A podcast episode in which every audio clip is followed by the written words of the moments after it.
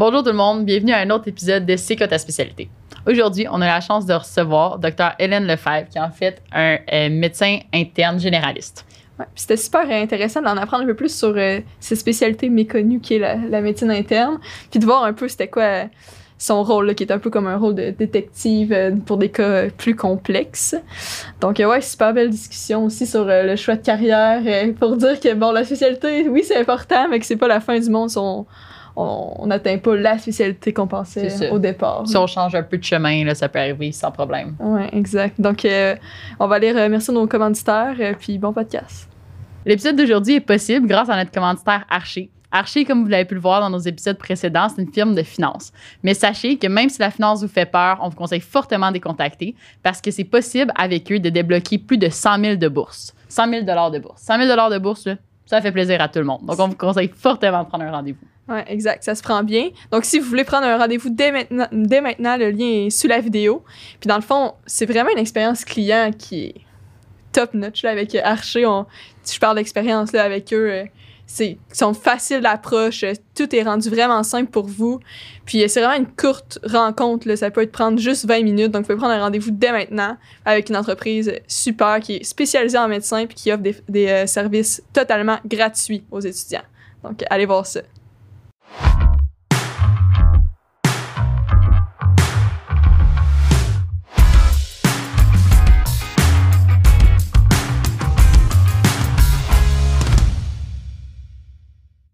Donc, docteur Alain Lefebvre, merci beaucoup d'avoir accepté notre invitation. Bonjour, merci de, de m'accueillir aujourd'hui. Donc, pour commencer, on veut en apprendre un peu sur euh, ton parcours. Donc, est-ce que tu as toujours su que la médecine, ça t'intéressait? Ouais, ben en fait, euh, pas du tout. Moi, quand j'étais. euh, mon rêve d'enfance, euh, c'était l'architecture. Donc, euh, on peut dire que c'est un changement de, de direction assez brutal. J'ai fait. euh, j'ai fait mon cégep en sciences. euh, c'était même pas le profil biologique, en fait. C'était vraiment un, un profil euh, sciences appliquées. Là. Et puis, euh, les sciences de la santé, j'y avais jamais pensé, pas une seconde. J'ai commencé l'architecture, puis j'ai réalisé en travaillant là-dedans qu'on était beaucoup devant les ordinateurs, qu'il manquait un contact humain. Puis là, euh, j'ai réfléchi beaucoup entre pharmacie puis médecine. Euh, à ce moment-là, j'avais pas les notes pour rentrer, très sincèrement. J'avais fait un an de biochimie, puis après, euh, j'avais opté pour pharmacie, pour euh, des raisons, en fait, de, qualité de vie essentiellement. Et puis, j'ai fait le bac au complet, puis quand je suis rentré sur le marché du travail, en fait, j'ai pas... j'ai trouvé que ça ressemblait pas beaucoup aux études qu'on faisait. J'ai trouvé qu'on n'était pas assez impliqués. Et parallèlement à ça, j'avais fait mon dernier stage à l'hôpital Maisonneuve-Rosemont comme pharmacien, comme étudiant en pharmacie. Et j'étais à l'unité d'enseignement, les fameuses unités d'enseignement en médecine interne. là. Puis, euh, je les écoutais parler autour de la table, là, faire des diagnostics différentiels. Puis je me disais, mon Dieu, que ça a l'air agréable comme, euh, comme travail. Euh, puis c'est là que ça l'a que ça l'a cliqué. Puis je me suis dit, ben, coudon, je vais recommencer, c'est pas grave. Puis euh, c'est comme ça, en fait, que j'ai décidé d'aller d'aller, en fait, en médecine, simplement. Après combien d'années de. un an d'architecture. J'ai fait euh, un an d'architecture, un an de biochimie. J'ai fait pharmacie au complet, c'est quatre Ouais. ans. Puis euh, c'est ça, me voici euh, qui Ah. finit un peu plus tard que la moyenne. Vous êtes rentré à l'Université de Montréal? Directement à l'Université de Montréal, exactement. Évidemment, j'avais l'année préclinique de, de crédité, c'est-à-dire, puis après, dans le fond, fait que j'ai fait deux ans d'université au banc d'école. Après, j'étais externe euh, directement. Fait que j'ai fait externat aussi, toute la résidence, euh, les deux résidences, en fait, parce qu'en médecine interne, c'est deux, euh, deux résidences qu'on fait. Donc, j'ai tout fait ça euh, à l'UDM. Puis, est-ce que déjà, lorsque vous étiez à l'école au début, là, donc sur les bancs d'école puis en externat, vous saviez que vous vouliez aller en médecine interne? Ouais, ben quand j'ai. Oh, oui, ça, oui, c'est ça, je l'avais pas bien dit. Là, quand j'ai euh, quand j'ai fait mon. Oui, moi, quand j'ai commencé médecine, c'était médecine interne dans ma tête. Là, quand j'ai fait mon, mon stage là, à Maisonneuve-Rosemont, c'était médecine interne qui m'intéressait. clair. Oui, je Ça n'a jamais euh, changé. Là. Vous n'avez pas eu de doute en chemin. Oh oui. c'est sûr que ben, quand on fait des- l'externat, je pense qu'on est exposé à plein de types de spécialités. Puis euh, avec le recul, je pense qu'on réalise que finalement, on aime surtout euh, le patron, en fait. J'ai remarqué ça. Souvent, quand on aime un stage, on aime vraiment le patron avec qui on travaille. Je trouve que j'ai remarqué ça. Mais j'ai eu beaucoup de. J'ai eu beaucoup de. de J'hésitais beaucoup, même entre le chirurgical puis le médicus. Euh, médecine interne, c'est un choix safe quand même en, en bon québécois. C'est-à-dire que quand tu rentres en médecine interne, tu as encore le choix après de, tu sais, de, de continuer. C'est pas comme si tu rentres, mettons, en chirurgie générale ou urologie. Là, après, t'es- es dans ton chemin tracé, puis euh, tu peux faire des sous-spécialités, mais ça reste ton, ta spécialité telle qu'elle. Donc, euh, oui, il y a eu beaucoup de. Il y a eu beaucoup de évidemment, je pense que tout le monde en médecine se pose des questions là, sur euh, qu'est-ce qui est le mieux pour moi. Euh, puis j'avais, euh, j'avais opté pour médecine interne en étant un peu indécis, mais ça a toujours été la raison à la base pour laquelle j'allais en médecine. Donc, je suis allé là-dedans. Et puis, euh, en médecine interne, comment ça marche? C'est que euh, on fait en fait ce qu'on appelle le tronc commun, c'est-à-dire qu'on fait trois ans euh, de médecine interne générale, puis après, on choisit une sur-spécialité. Euh, cardiologie, pneumologie, gastro, néphro, endo, rhumato, immuno, euh, etc. Il y a même soins intensifs qu'on peut faire aussi, là, mais c'est de moins en moins possible de le faire directement. Euh, puis on peut finalement faire, après choisir une deuxième spécialité. Moi, j'ai vraiment beaucoup hésité avec soins intensifs parce que c'est quand même, c'est vraiment challengeant. Mais j'ai opté pour médecine interne pour plusieurs raisons, incluant la qualité de vie. Très sincèrement, là, se faire réveiller euh, tout le temps la nuit pendant toute une vie, c'est pas facile. C'était quoi les autres raisons, là? C'est pourquoi, mettons, la médecine interne générale, ça t'a Par rapport à. Oui, ben c'est ça. Euh, la médecine interne, c'était. euh, ben, moi, ce qui m'avait fasciné initialement, puis ça a toujours été la chose que j'aime avec la médecine interne, ben, c'est une spécialité probablement d'investigation. La plupart des spécialités, euh, euh, c'est plus axé sur le traitement, en fait. euh, beaucoup plus, à mon avis. La médecine interne, souvent, on a un patient que le monde ne sait pas trop qu'est-ce qui se passe et on nous demande de, on nous demande de trouver de quoi il s'agit. ça, c'est quelque chose que j'aimais, en fait. On se ramasse avec des investigations de maladies complexes, multisystémiques. Euh, c'est compliqué, il faut prendre son temps, il faut réfléchir, il faut lire à chaque fois. Franchement, moi, presque tous les jours, euh, presque tous les jours, je lis, euh, j'ai pas le choix en fait là, pour essayer de comprendre des, choses qui pourraient m'échapper, de, faire des de me replacer en fait dans mes connaissances. Des fois, on n'est plus certain, on va revoir encore euh, certaines notions qu'on avait. Fait que c'est vraiment, ça, c'est quelque chose qui est super stimulant comme spécialité de toujours avoir finalement à se creuser la tête. Euh, il faut y aller par de très méthodique en fait comme spécialité. Souvent on se fait, on se fait, on a la réputation d'être très, euh, de pas être capable de faire, euh, de faire la part des choses en fait, de, de pas être, de s'éparpiller dans, tout. Euh, moi je pense pas. Moi je pense qu'on on nous demande une question ou on, on demande une question, on dit on sait pas trop qu'est-ce qui se passe, qu'est-ce qui se passe.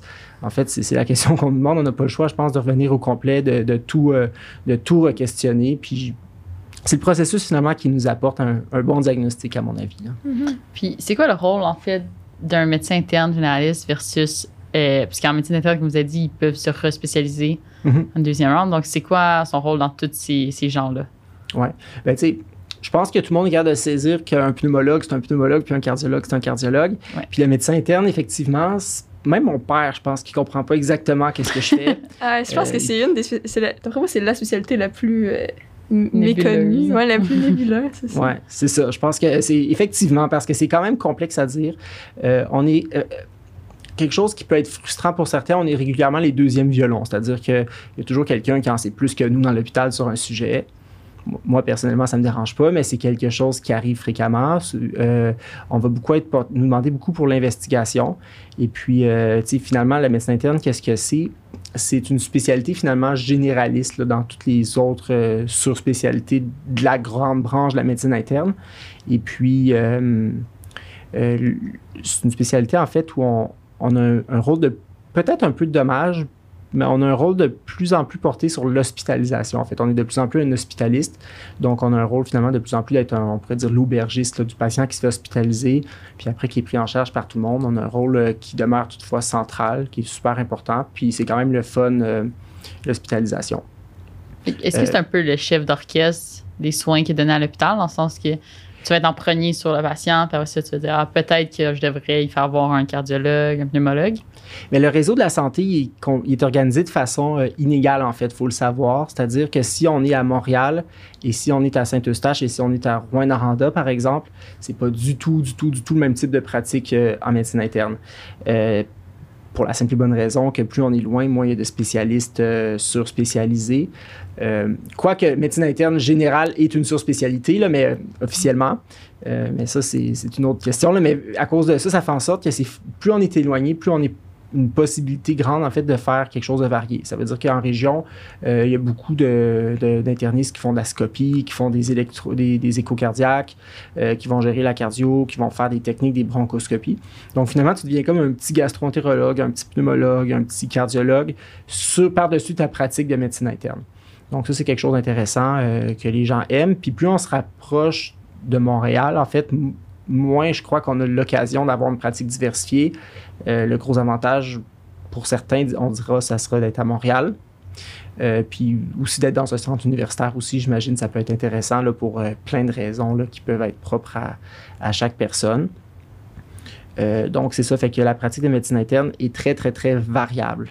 J'ai l'impression qu'il y a une tendance lourde qui veut en fait diminuer la, la, la partie euh, multidis- ben, pas multidisciplinaire, mais la partie euh, polyvalente de la médecine interne, qui veut, il y a une tendance lourde où, où on finalement on veut avoir un, des rhumatologues, des endocrinologues, de chaque type de spécialiste dans l'hôpital, puis finalement, ça, ça veut dire que c'est la clinique que, que nous, on, on fait en moins, en bout de ligne. Mhm. Euh, ceci étant dit, c'est des défis. Il ne faut pas voir ça comme des. faut pas voir ça comme de la compétition. Il faut voir ça comme des défis pour, pour nous, pour améliorer notre pratique. Euh, par exemple, moi, ma pratique à moi, nous, on à notre hôpital, on fait euh, beaucoup de rhumatologie, beaucoup d'endocrinologie, beaucoup de néphrologie. C'est ça nos trois surspécialités spécialités sur lesquelles euh, on focus le plus, en plus de toute la tâche de médecine interne. Que j'ai pas bien expliqué en fait, mais ce que je dirais pour médecine interne,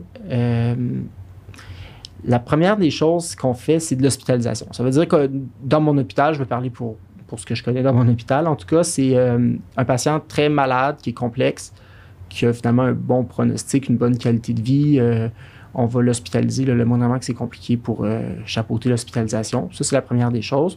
On s'occupe aussi beaucoup des maladies qui sont, qui sont thrombotiques. Ça, je pense que c'était possiblement connu de la plupart des gens. Les hémato-oncologues le font aussi, mais c'est un, un pan de la médecine interne qui est assez important qu'on fait. Euh, il y a une partie qui est, très agré- qui est très appréciée de plusieurs internistes, qui est vraiment une chasse gardée euh, pour l'instant. En tout cas, c'est euh, ce qu'on appelle la MOG ou à Sainte-Justine, ils appellent ça l'AMIGO. Ça, c'est la médecine obstétrica- obstétricale et de grossesse à risque, essentiellement. Ça veut dire que finalement, c'est le suivi d'une femme enceinte qui a des pathologies complexes qui peuvent rendre. parce que quand on tombe enceinte, en fait, toute la physiologie change. Et euh, il n'y avait pas vraiment de personnes qui étaient spécialisées dans ça. La médecine interne a pris, euh, a pris les devants. Puis à- au Québec, on est quand même euh, une, bonne, bonne, bonne gang d'internistes qui faisons ça, disons. Ah, je que- savais pas qu'il y, avait, qu'il y avait ça en médecine interne. Bon. C'est dans le fond les femmes qui ont des conditions avant de tomber enceinte, puis que la, la- la- le fait d'être enceinte peuvent influencer ces conditions-là. Exactement. Ben, en fait, c'est des conditions qui sont avant d'être enceinte ou même pendant d'être Ah, enceinte. Donc, on peut voir toutes sortes de, de- de pathologies qui peuvent apparaître pendant la grossesse. Ou des fois, il y a des pathologies de base qui, pendant la grossesse, peuvent se dégrader euh, ou qu'il faut avoir des prises particulières, là, de- des, des précautions particulières. Euh, essentiellement, la grossesse à risque, c'est comme toute chose. On ne va pas réinventer. Euh, euh, c'est pas tout le monde qui est très malade. Là. La plupart des- du, du temps, ça va être un diabète de grossesse, ça va être des problèmes de glandes thyroïdes.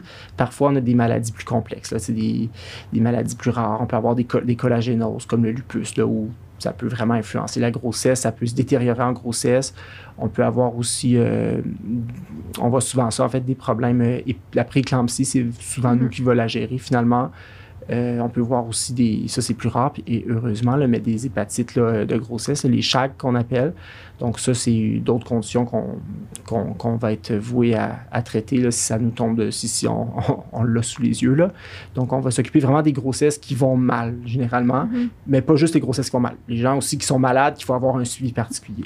OK. Puis Ouais. ça, ce côté-là, c'est quoi la différence entre, mettons, ou dans le rôle avec euh, les obstétriciennes, euh, obstétriciens? obs- c'est que, ouais, ben, ouais. Les obstétriciennes sont, sont très focusées sur le bien-être fœtal. Euh, le médecin interne va être beaucoup plus focusé sur le bien-être maternel. Hmm. OK? Elles sont capables, bien entendu, de, de faire du diabète là, pour euh, pas mal tous les obst- obstétriciens là, du Québec. Là, Je- mais de façon générale, euh, ils, vont, euh, ils vont quand même les les- faire des cliniques, des fois mixtes, des fois on va séparer les patients, des fois c'est juste le médecin interne, des fois c'est juste les obstétriciens, puis euh, quand c'est plus complexe, on va demander la médecine interne. Mais essentiellement, l'obstétrique, c'est beaucoup plus focusé sur le bien-être fœtal, alors que la médecine interne est sur le bien-être maternel Ok. lors de la grossesse. Vraiment intéressant. Ouais. Puis, euh, Ah, vas-y. y a-tu euh, quand même un- une partie qui peut se faire en clinique externe? En, comment, tu disais qu'il y a beaucoup de, de- une grande proportion de, de votre temps que c'est en, en, en hôpital ou en interne. Mhm. Mais est-ce qu'il y a quand même des cliniques externes euh, où vous faites des suivis de patients euh, euh, pour, pour le suivi de leurs conditions médicales X, Y, Z? Oui, tout à fait. En fait, euh, comment ça fonctionne, c'est ma pratique à moi, la pratique de la plupart de mes collègues là, dans d'autres hôpitaux aussi, c'est 50-50. Ça veut dire qu'on a 50 de tâches qui va être en hôpital, 50 qui va être de la clinique externe, qui est la plupart du temps une clinique externe qui est dans l'hôpital en tant que tel, mais ça reste la clinique externe. Mhm. Euh, moi, par exemple, j'ai environ euh, 200 patients là, que je suis là, euh, de façon euh, régulière, en fait, là, qui sont, c'est mon lot de patients finalement. Là. Fait que ça, c'est des patients que, que souvent, en fait, ils vont, être, euh, ils vont être suivis pour des raisons, soit que c'est des maladies euh, pluricompliquées avec plusieurs organes atteints, euh, soit que c'est finalement une- un champ d'expertise qu'on va couvrir dans notre hôpital. Dans notre hôpital, on fait c'est nous autres qui faisons la rhumato, la néphro, euh, c'est nous autres qui faisons aussi l'endo, là, fait que finalement, on fait beaucoup de ces, ces bateaux-là. là. Puis sinon, ça quoi, de quoi ça a l'air un peu la qualité euh, de vie, le travail, euh, vie personnelle en médecine interne? Mhm. Euh, encore une fois, c'est la même chose que je vais dire. C'est très, très, très variable d'un milieu à l'autre parce que l'interniste est appelé à avoir un, un rôle, en fait, prépondérant dans l'hôpital. C'est-à-dire que c'est souvent. euh, moi, je considère qu'on est quand même le, chef d'orchestre de l'hospitalisation, euh, surtout pour les cas compliqués. Et puis après, ça dépend comment l'hôpital est structuré. Il y a encore des hôpitaux que c'est vraiment la médecine familiale qui fait le plus d'hospitalisation. Euh, il y en a d'autres qui c'est rendu la médecine interne. Fait que déjà là, ça change quelque chose parce que quand tu es rendu, euh, quand tu es aux consultations, on fait, des consultations, évidemment, on répond aux questions, euh, puis on fait beaucoup de préopératoires, de préparation préopératoire. Quand on nous pose une question, l'engagement n'est pas lourd. C'est-à-dire qu'on voit le patient, on donne notre opinion, on suit en conjoint ou pas, conjointement le patient, c'est-à-dire, mais ultimement, le patient est sous la responsabilité du médecin qui hospitalise. Quand on hospitalise, ben là, c'est notre patient. Mm. Ça veut dire qu'on est responsable de lui. Quand on quitte le soir à la maison, le patient va mal, c'est encore notre patient. Ah ouais. Donc, euh, ça, c'est vraiment quelque chose qu'il faut savoir. Puis ça dépend des, des milieux de pratique. Il y a de moins en moins d'hôpitaux où euh, il n'y a pas d'hospitalisation qui se font. Euh, il y a- puis après, chaque hôpital a une proportion d'hospitalisation par rapport à leur horaire normal qui est plus ou moins important. Euh, c'est quelque chose que- qui est beaucoup regardé quand on choisit notre emploi, en fait, là, à savoir qu'est-ce qu'on veut comme qualité de vie. Euh, fait que ça, c'est quelque chose qui est quand même euh, euh, très variable. L'autre aspect qui est absolument non négligeable, ça s'appelle les soins intensifs. Souvent, régulièrement, c'est le médecin interne qui va finir par faire les soins intensifs dans un hôpital. Encore une fois, c'est une tendance lourde, là, puis je pense pas que ça change. Donc, euh, je pense pas que ça va changer. Maintenant, une surspécialité, surspécialité en soins intensifs, on peut faire le tronc commun, faire soins intensifs directement, ou tronc commun, médecine interne, soins intensifs, ou d'autres chemins. Ou si on faire chirurgie, soins intensifs, anesthésie, soins intensifs. Peut-être qu'Étienne en a parlé euh, précédemment. Euh, Je on n'avait pas. pas. touché à ça, mais OK. Mais euh, il y a plusieurs façons, mais généralement, de la grosse majorité euh, des nouveaux intensivistes qui se forment, je dirais qu'ils sont euh, en in- médecine interne. Puis même sans faire la surspécialité dans un hôpital, le soin intensif est souvent couvert par la médecine interne. Puis, vous avez dit que le patient est encore sous votre responsabilité quand vous revenez à la maison, mais ça, c'est est-ce que juste quand vous êtes de garde ou c'est vraiment tout le temps comme ça? C'est pendant la garde. Ça, c'est Ok. pendant, c'est ça, c'est, l'avant. Ben, c'est, une garde, c'est plus impliquant. Fait que quand on est de garde, euh, on se fait appeler pour nos patients s'ils vont pas bien le soir. Puis chaque patient dans un hôpital, en fait, euh, est sous la responsabilité d'un médecin ultimement. Il y a un médecin qui répond pour ce patient-là tout au long de son hospitalisation. Euh, donc, c'est, c'est une responsabilité que certains aiment, que d'autres n'aiment pas. Ça, c'est certain. Puis ça influence ta qualité de vie. Euh, après, ça dépend si ton hôpital fait des soins intensifs ou pas. Si tu fais des soins intensifs, c'est l'hospitalisation fois 1000 en termes de, de, de challenge, là, parce qu'on se fait rappeler beaucoup plus la nuit encore. OK, fait que c'est en tant que. c'est c'est une garde, mais c'est une garde qui est très active. Vous allez souvent faire appeler. Ben, euh, c'est une garde qui est très active. Puis euh, c'est à cause que quand j'hospitalise un patient, disons, euh, je le sais si le patient est stable ou pas. Je le sais c'est quoi les traitements qu'il faut que je fasse. Je sais à quoi m'attendre quand je m'en vais. Quand tu es intensiviste, n'importe quel patient qui va mal, c'est toi qui t'en occupes.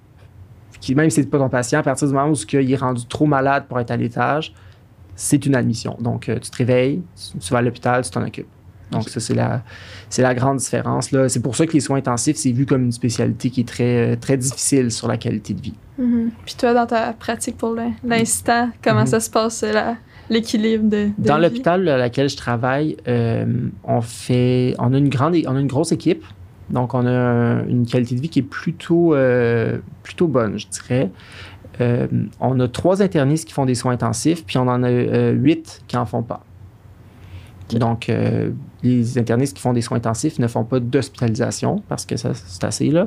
Puis euh, nous, on fait l'hospitalisation aux les huit autres, puis on se partage la tâche. euh, on a une unité d'hospitalisation, fait qu'on la garde revient à peu près au. euh, on pourrait faire facilement le calcul 8 divisé par, en fait, à chaque 8, c'est 1 sur 8, là. Mhm. Mais c'est pas vraiment comme ça que ça marche. Il y a toujours quelqu'un qui est en congé, qui est malade. Fait que finalement, on en fait plus 1 sur 6 là, dans, dans les faits. OK. Ouais.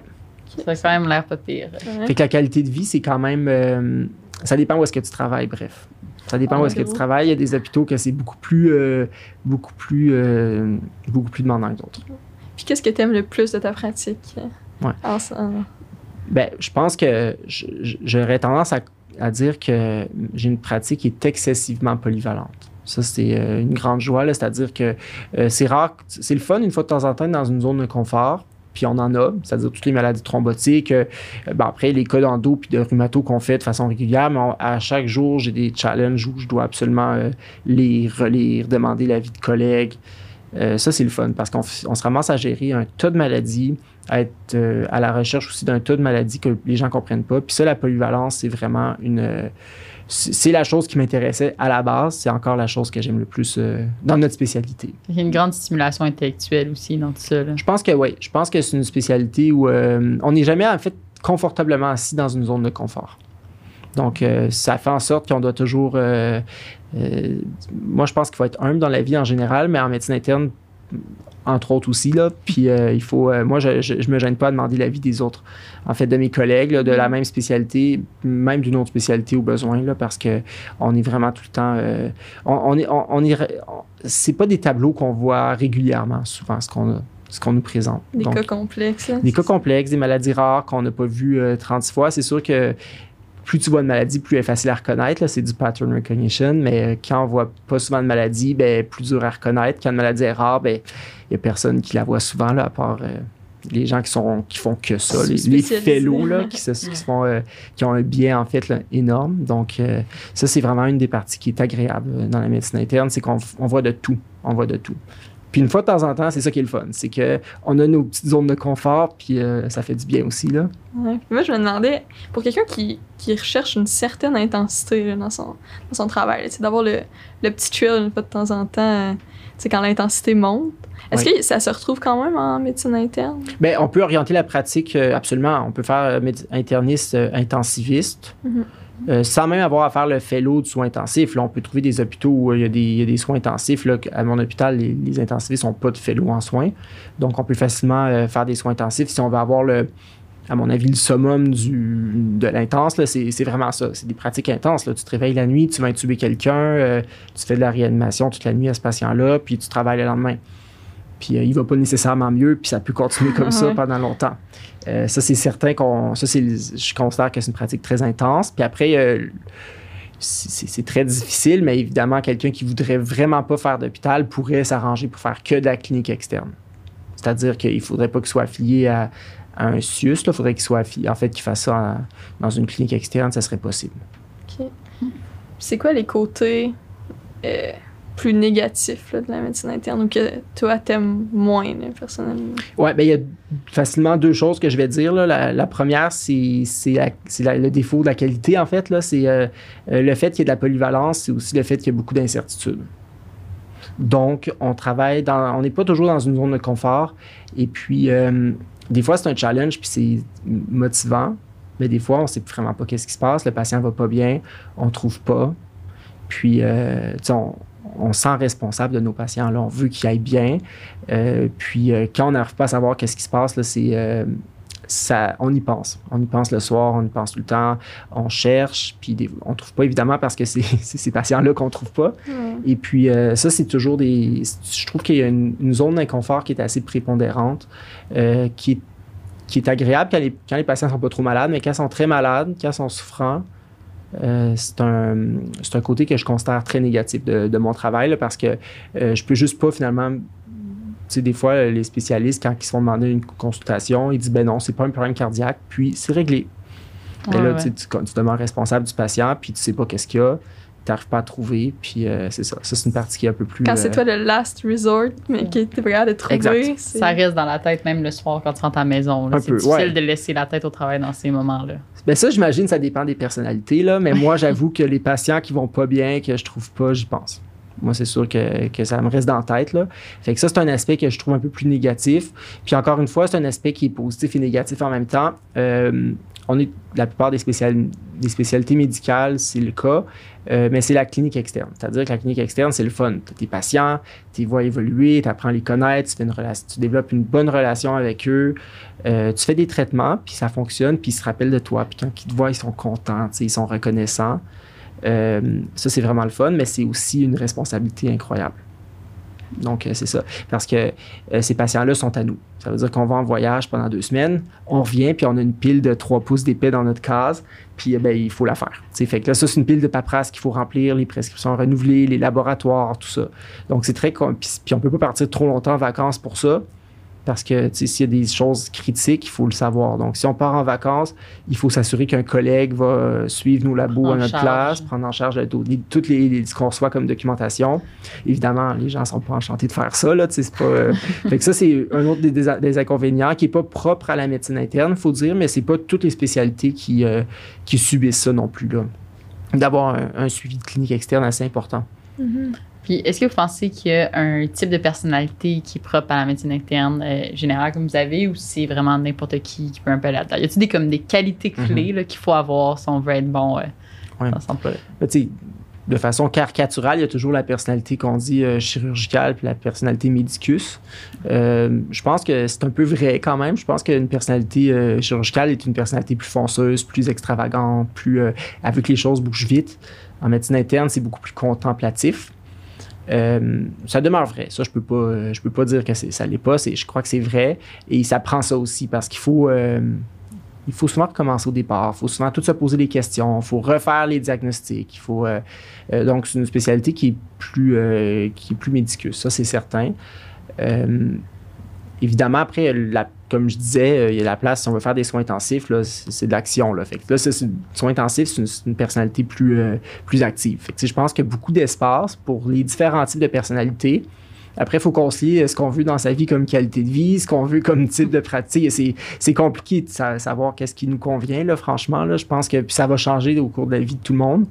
Mais c'est, c'est, c'est sûr que je pense qu'il y a beaucoup de polyvalence. De façon générale, si on ne fait pas de soins intensifs, clairement que c'est plus euh, médicus. Si on fait des soins intensifs, ben là, ça, c'est, une personnalité plus, plus, euh, plus pas plus travaillante, mais plus. euh, plus euh, que ça bouge plus, en fait. là, plus, euh, c'est ça. Puis les qualités que ça prendrait, moi, je pense que ça prend de la minutie. Ça, c'est certain.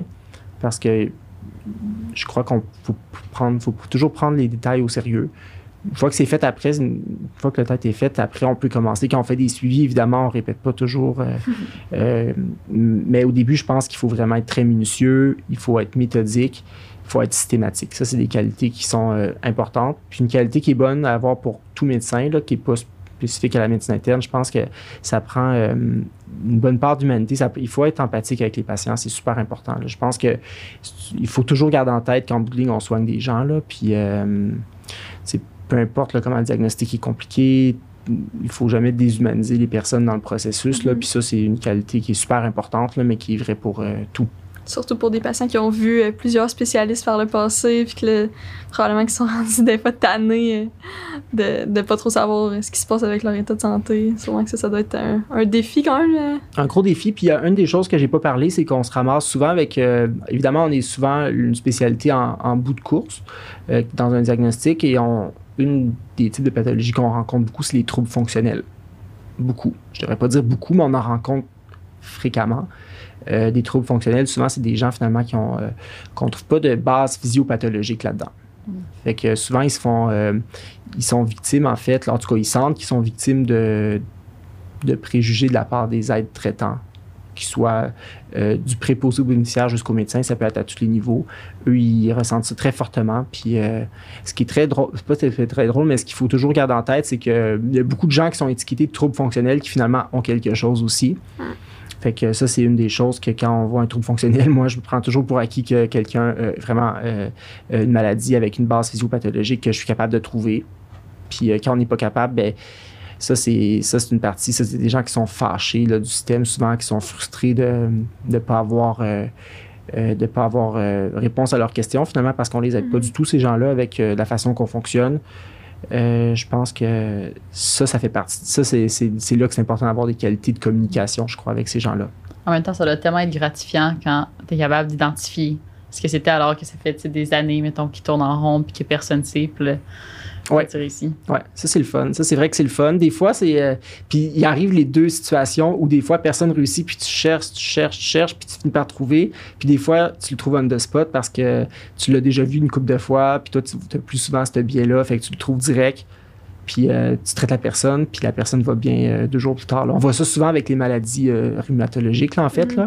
Donc ça, c'est vraiment le fun, ça c'est sûr. Puis autant on the spot parce que tu aides la personne, mais tu te sens, tu te sens bon aussi, c'est quand même quand ça arrive. Puis euh, quand tu recherches, ben, tu es content aussi de l'avoir trouvé parce que tu sais, tu sais que tu l'as bien fait. Justement, y a-t-il des cas que toi, t'es- t'aimes particulièrement? Tu un type de clientèle ou un, un des troncs qu'il y a à ton hôpital, tu sais, justement, rhumato ou... euh, Mhm. Ouais. Ben moi, clairement, j'ai un, un- intérêt marqué pour euh, la rhumato. Donc, tout ce qui est les cas de vasculite, euh, les cas de collagénose, là, les, euh, les collagénoses, en fait, c'est des maladies comme le lupus, là, les sclérodermies, euh, des choses comme ça, là, le Jogren. Donc, ça, j'ai un, un grand intérêt pour ça. C'est des maladies qui sont le fun parce qu'elles sont très complexes, mais elles sont aussi traitables, puis c'est avec des, des traitements qui fonctionnent.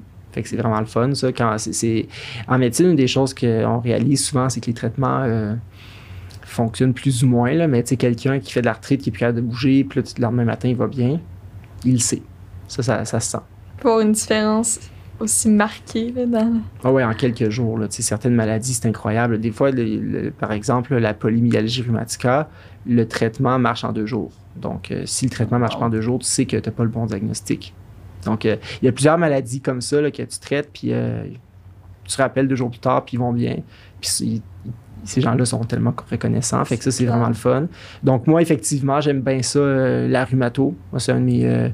autant les vasculites que les, les collagénoses. Euh, puis, euh, évidemment, je pense que l'endocrinologie, c'est le fun aussi. C'est- souvent, c'est beaucoup de diabète. Mais comme je dis, le diabète, c'est une zone de confort dans notre spécialité. On en fait, on est habitué. Puis, quand on est habitué de faire quelque chose, bon, on est souvent plus performant. Fait que ça fonctionne bien. Puis les gens, je pense, qu'ils sont satisfaits aussi. Fait que je pense que ça prend un bon équilibre dans la vie de. Puis la médecine interne offre ça. Ça, c'est certain. Avec le bread and butter, mettons, la médecine interne, ce serait surtout, justement, diabète. Mais ça dépend de l'hôpital. Il y a des hôpitaux Ouais. que il y a des endocrinologues, donc t'en feras pas beaucoup, mais de façon générale, le bread and butter, il faut comprendre que ça dépend vraiment de l'hôpital. Mais la plupart des Mhm. hôpitaux, ça va être euh, des tâches qui sont liées à l'hospitalisation. C'est-à-dire qu'on va, veux, veux pas, si la moitié de ton année, tu hospitalises des patients puis tu es aux consultations, euh, ben ça, ça veut dire que la moitié de ton année, c'est ça que tu fais. Ça veut dire que tu t'occupes des patients à l'hôpital, comme on apprend à faire à l'externat à la résidence. Euh, fait que ça, c'est sûr que c'est là. Puis quand on a une consultation, on demande une question, on répond à la question, on fait des suggestions, on applique des traitements, on suit conjointement. Euh, donc ça, c'est...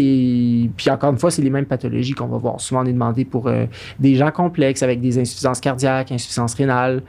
Souvent, quand les deux maladies se chevauchent, c'est, rendu compliqué. On nous demande à ces niveaux-là. Toutes les maladies thromboemboliques, évidemment, on est demandé. Des cancers en investigation que les gens ne comprennent pas trop.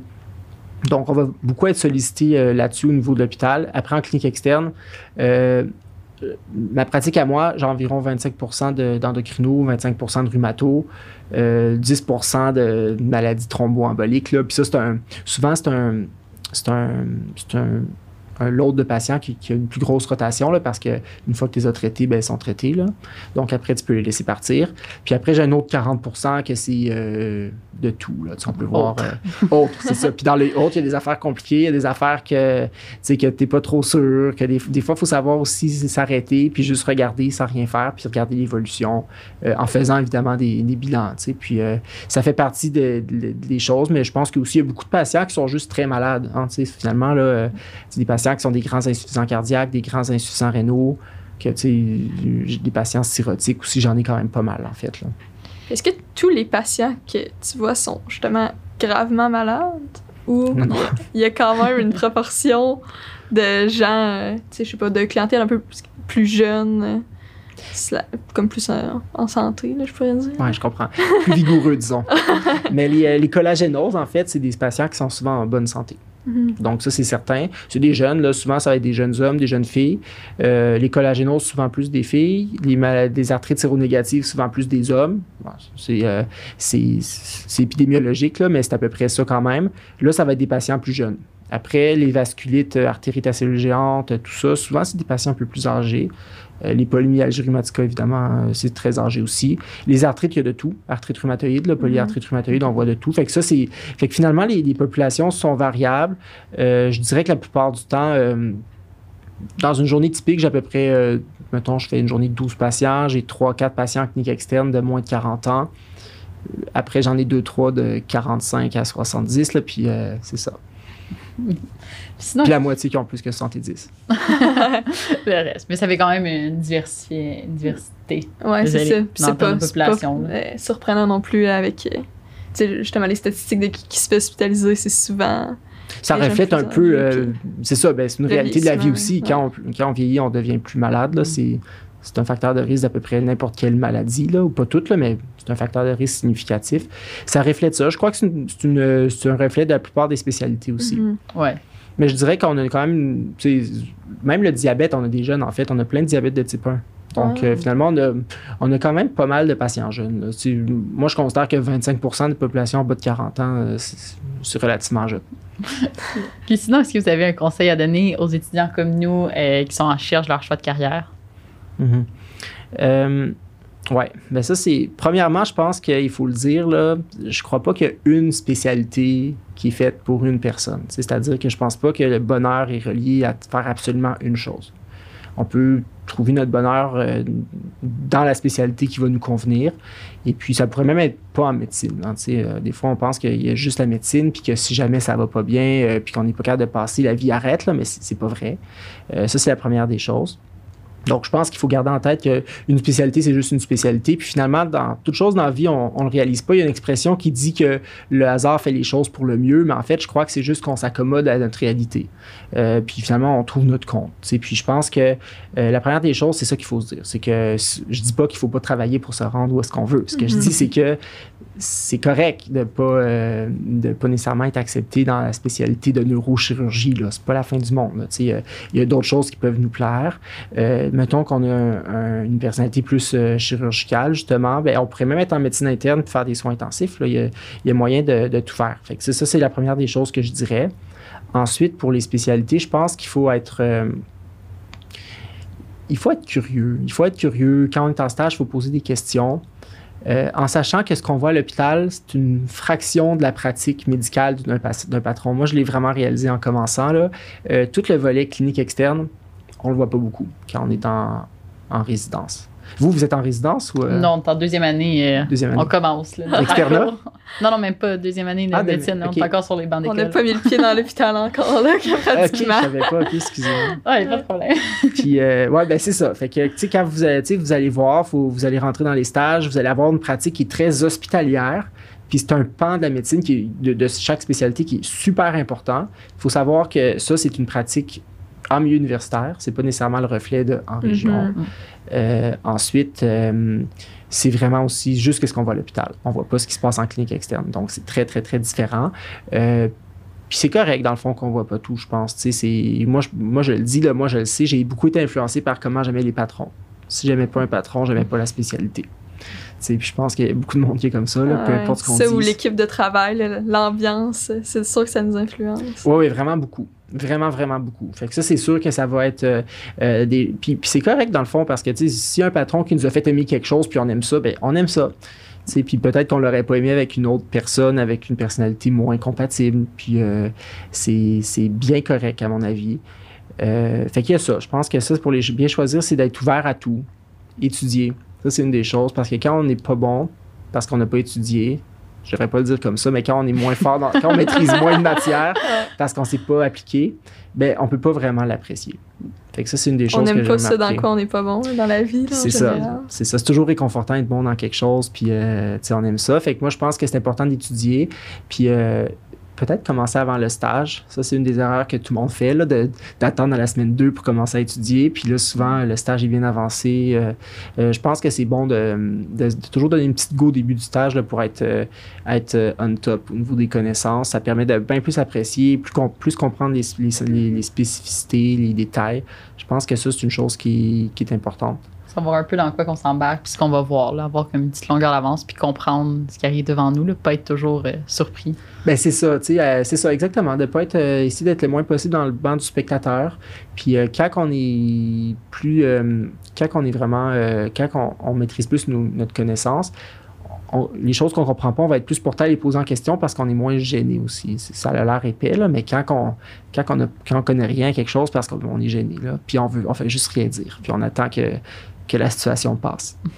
je me rappelle quand j'étais étudiant, on faisait ça. Moi, moi, je faisais ça. Donc, euh, ouais. Ouais. Merci beaucoup Ouais, pour la discussion. C'était vraiment Merci. intéressant. Ça a vraiment aidé à mieux situer c'était quoi euh, la médecine interne. Vraiment. Donc, euh, on a quelques cadeaux euh, pour toi. Donc, je veux juste Ah. remercier euh, les compagnies qui ont rendu ça possible François Lambert et la boîte à vin. Oh, Puis sinon, pour les éditeurs qui nous écoutent, merci encore d'être là pour un autre de nos épisodes. On espère que vous avez bien apprécié. Et sinon, on se voit à la semaine prochaine. Ouais, parlez-en à vos amis. ben merci beaucoup, ça a été un plaisir. Merci, c'était vraiment le fun.